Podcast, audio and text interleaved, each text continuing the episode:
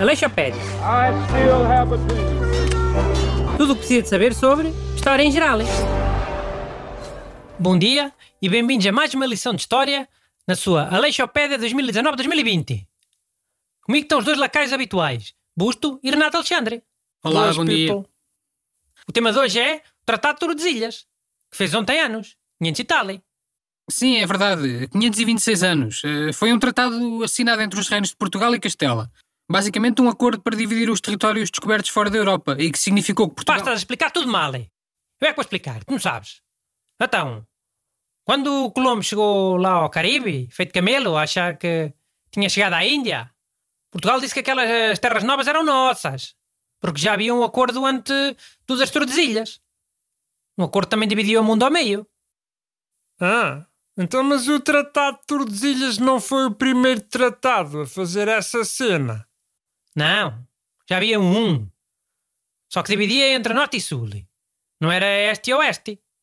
Portugal ficou com o Sul, Espanha ficou com o Norte. Esse foi o Tratado de Alcáçovas, assinado em, em 1479. E é como o Bruno estava a dizer, quando o Colombo chegou ao Caribe, Portugal disse que aquele território era dele, segundo o Tratado de Alcáçovas. Foi. Só que a Espanha foi logo fazer a cabeça ao Papa. O Papa era espanhol e os espanhóis sabiam segredos sobre ele. De ter amantes e filhos e, e de ser mau para eles. E... Então os espanhóis fizeram panelinha com o Papa para haver um tratado novo. Um tratado que ilhasse Portugal. Mano, mas o que é que o Papa tinha a ver com isso? Na altura era assim. O Papa tinha que aprovar tudo. Senão os países eram excomungados. Só isso? Pá, na altura era um grande castigo. As pessoas tinham muito medo de ir para o inferno. Não é como agora quase ninguém quer saber. Só as velhas. Então, hum, como o Bruno estava a dizer, o, o Papa Alexandre VI fez uma bula nova, com novas marcações de territórios divididos. E essa marcação nova dizia que Espanha ficava com tudo o que ficasse a 100 léguas para o oeste de Cabo Verde. Oeste é para a esquerda, não é? Se estivermos a olhar para o mapa de frente. Só para a malta de lá de casa perceber. É para a esquerda, é. Só que Portugal não quis nada desse tratado novo. Dom João II disse logo que, que não queria nada daquela porcaria. E começaram a, a negociar um tratado novo com, com os espanhóis. Espanha, na altura, tinha muito medo de começar uma guerra com Portugal. Exatamente, e acabaram por acordar que a linha do domínio português devia ir 370 léguas para o oeste de Cabo Verde, quase quatro vezes mais do que a bula papal definiu ao início. Os espanhóis aceitaram porque pensavam que só estavam a dar água a Portugal. Eles sabiam que a América ficava mais longe que as 370 léguas a, a oeste do Cabo Verde. Só que a América do Sul tem aquela pança, que é o Brasil. E Portugal assim ficava com o Brasil. Mas espera lá, já sabia que havia o Brasil? Não, foi sorte. Há quem diga que os portugueses já sabiam que havia terra mais próxima, no Atlântico Sul, e que por isso é que pressionaram para ficarem com mais território para o oeste. Oh, sabiam nada. Portugal só quis mais eh, léguas a oeste de Cabo Verde por pirraça. Porque Portugal é que teve que ir à Espanha negociar. hein?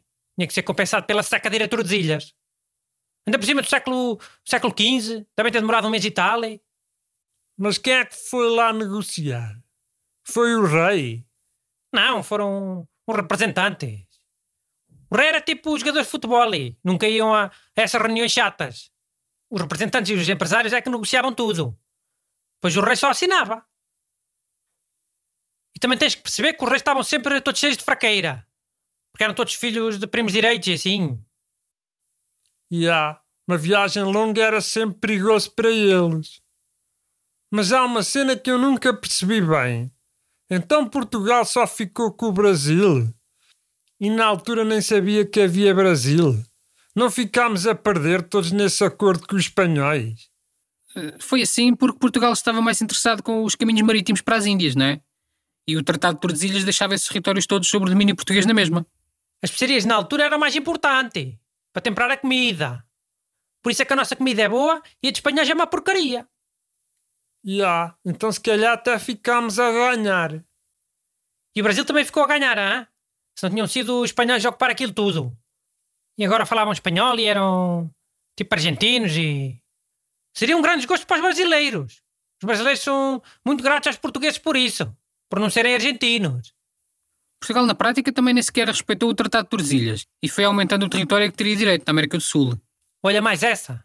Mais uma para, para o Brasil agradecer a Portugal. Se Portugal respeitasse os acordos, o Brasil agora era mais pequenito. E assim nem tinha tido o guarda-redes Tafarelli. Tinha nascido na parte espanhola. Pois quem é que tinha defendido aqueles penaltis todos? Bom, mas continuando, o tratado acabou por revelar-se bastante proveitoso para Portugal, porque permitiu... Olha, nem Mato Grosso. Nem Mato Grosso também não era brasileiro. Hã? Se Portugal tivesse respeitado o tratado, a região de Mato Grosso era de espanhóis, segundo o tratado. Por isso nem Mato Grosso agora não era brasileiro. Era outra coisa qualquer. Uma colónia espanhola. Ah, ok. E a Sônia Braga também não era. Ele é de Maringá, estado de Paraná. Maringá tinha ficado dos espanhóis, acho eu. E olha que o Tony Ramos acho que também não calhava brasileiro. Nem a Xuxa. Nem o jogador Dunga. Sem Tafarelli e sem Dunga, como é que o Brasil tinha ganhado uh, nos penaltis à Itália, na Copa de 1994? Pronto, Bruno, já se percebeu. Se não fosse Portugal, o Brasil não seria o Brasil. Mas há aqui coisas que acho interessante Se Portugal falar. seguisse os acordos que fez com os espanhóis, o Brasil não tinha a Copa de 1994. E agora não era penta, não. No máximo era tetra. Mas se calhar nem isso, que o Ronaldinho e o Scolari também não seriam brasileiros. Mas pronto, pá. Para fechar, uma curiosidade. Dia 7 de junho de 1994 foi só o dia em que os representantes de Portugal e de Espanha chegaram a um acordo. O tratado foi assinado noutros dias. Ixi, a sério? Quais dias? O rei de Espanha assinaram só no dia 2 de julho, em Arevalo, uma cidade que, que eles para lá têm. Nem sequer foi mesmo entre Tordesilhas.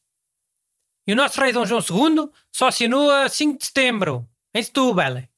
Poça, quase dois meses depois. Oh, os representantes tiveram que trazer os papéis, né? Para o rei assinar. Depois também se meteu a agosto. E pronto, ficou para setembro. Sabes como é que é Portugal?